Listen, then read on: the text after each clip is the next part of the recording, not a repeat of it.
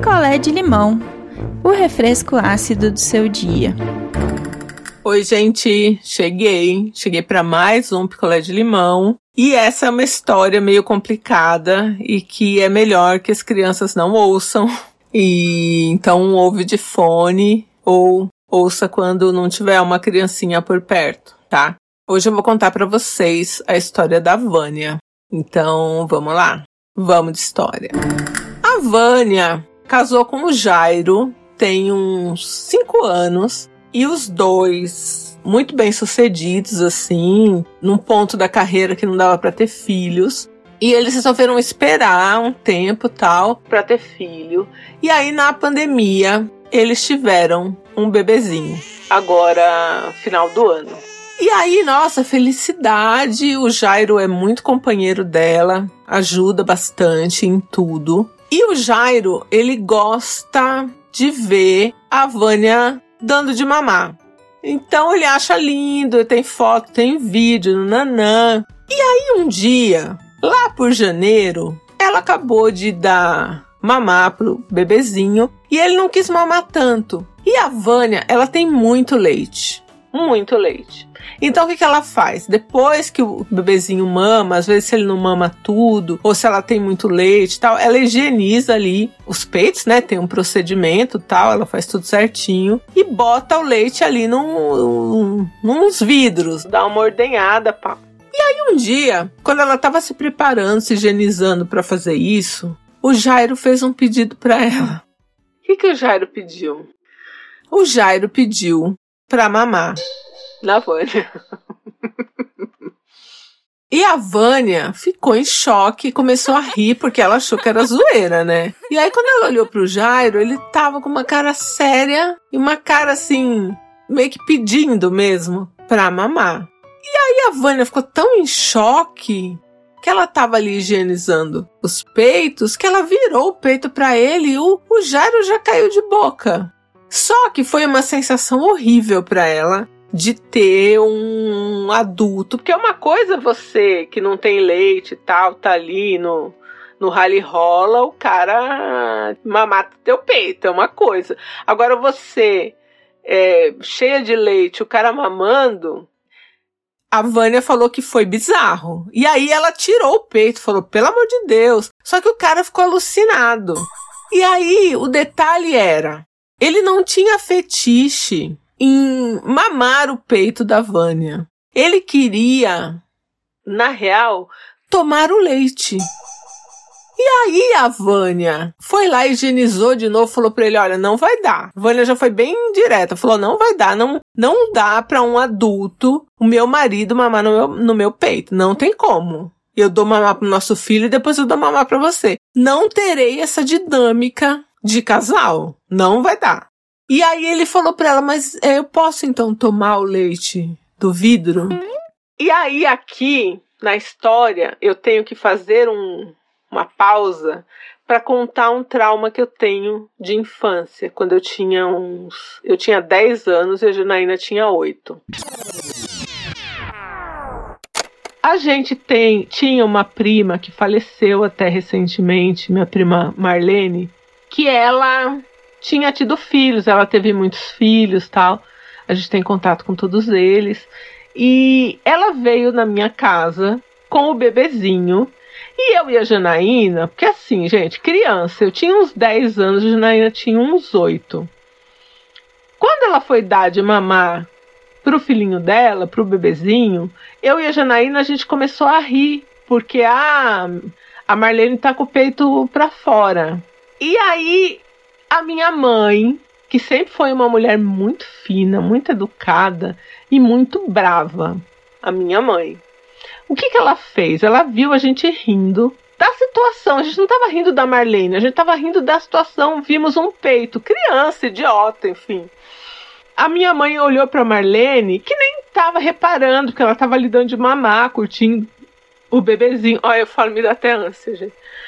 Minha mãe falou o que pra Marlene? Ah, Marlene, quando você terminar de amamentar, você me dá aqui o bebezinho e você vai encher essas duas colheres de leite porque elas vão tomar. elas estão com vontade. E a gente não tava com vontade. A gente não, a gente não queria mesmo. Só que a minha mãe é dessas, né? Ela falou: "Ah, vocês estão rindo, então agora vocês vão ver". E sem a Marlene sacar nada. A Marlene falou: "Ai, nossa, tadinhas, crianças, com certeza, né?" Aí terminou de dar de mamar, minha mãe fez a gente sentar, ficar ali olhando a Marlene dar de mamar e ela atrás da Marlene olhando pra gente.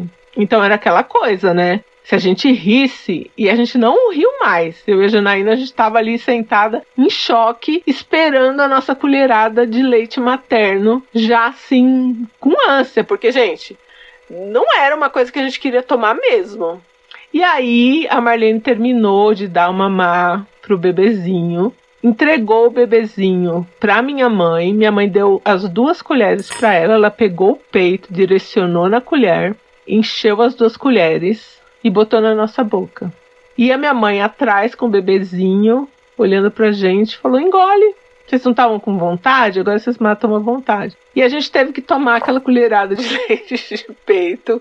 E assim, o gosto era parecia uma água com maisena, assim, não não era bom, gente. Pro bebê pode ser ótimo, é rico, é abençoado, mas para mim e para Janaína foi muito traumático tudo, entendeu?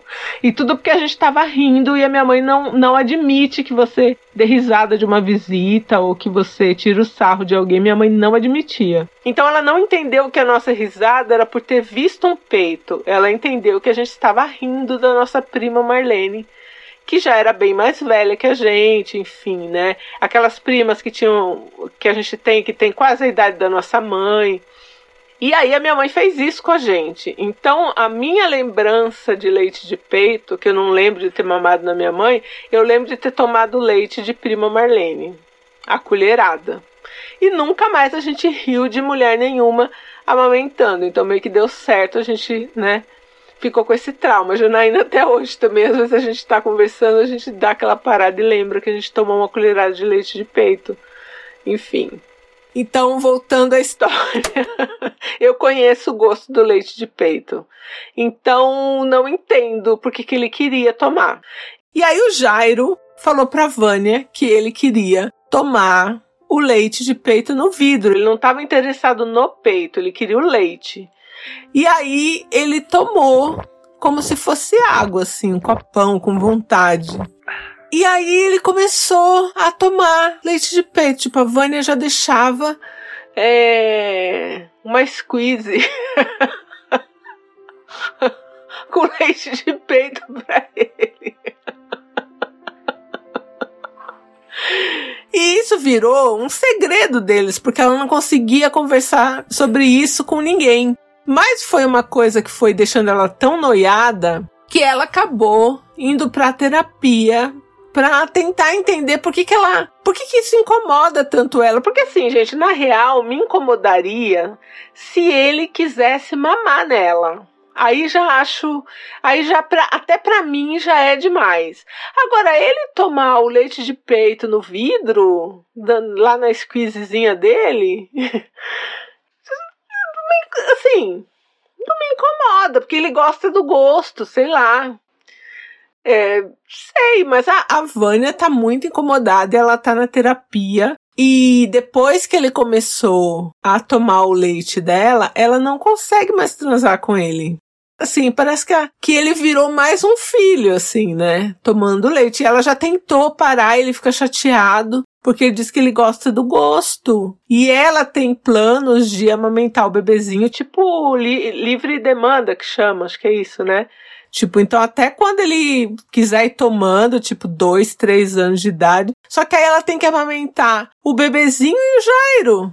É complicado um pouco, né?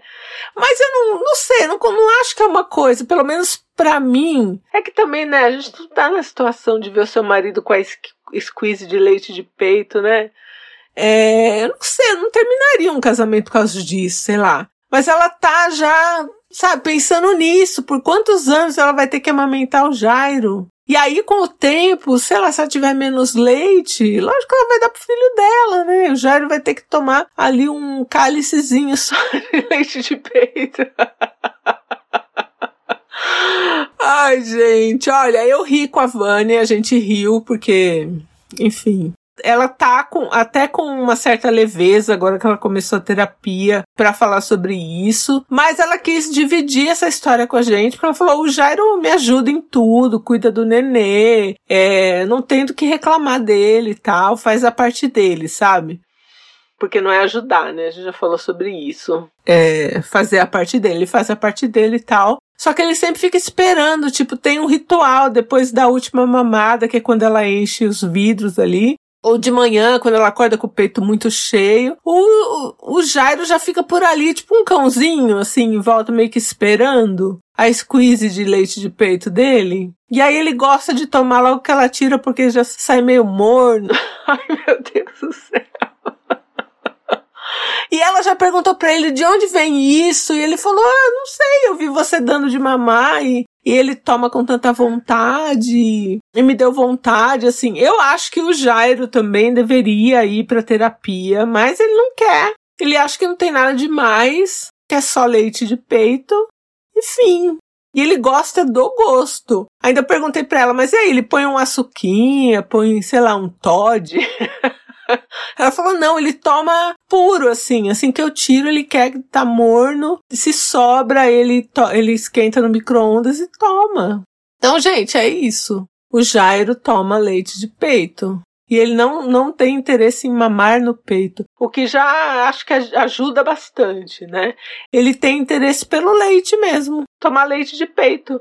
E deve ter uma galera adulta aí que curte leite de peito, né? Porque tem de tudo nessa vida. Então, sim, não vejo muito problema, mas a Vânia não está conseguindo mais enxergar tesão no marido dela depois dessa história do de peito e realmente fica meio complicado, né? Então, é, deixem aí seus recados para a nossa amiga Vânia.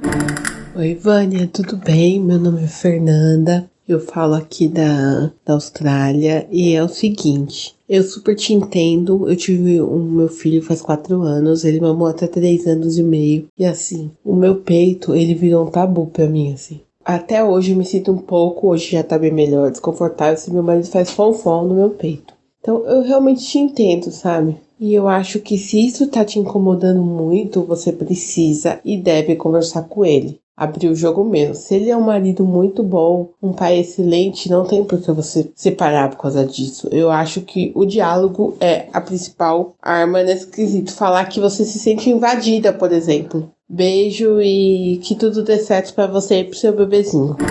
Oi, aqui é a Natália, de São Paulo. E sobre esse caso, eu acho que se você não tá confortável, isso tinha que ter parado já. No momento que você não se sentiu confortável, você tinha que ter falado com ele. Embora ele tenha ficado chateado e tudo, não, não dá, né? Mas eu acho que ele precisa realmente procurar uma ajuda, precisa procurar terapia. Não é nada bizarro, não é nada horroroso, assim, a meu ver, né? Mas eu acho que ele precisa descobrir de onde vem isso e o motivo, né? Até porque o seu leite vai secar. Em algum momento você vai parar de amamentar o seu bebê. E como é que vai fazer? Como é que ele vai saciar essa necessidade, se é que dá para chamar dessa forma, né?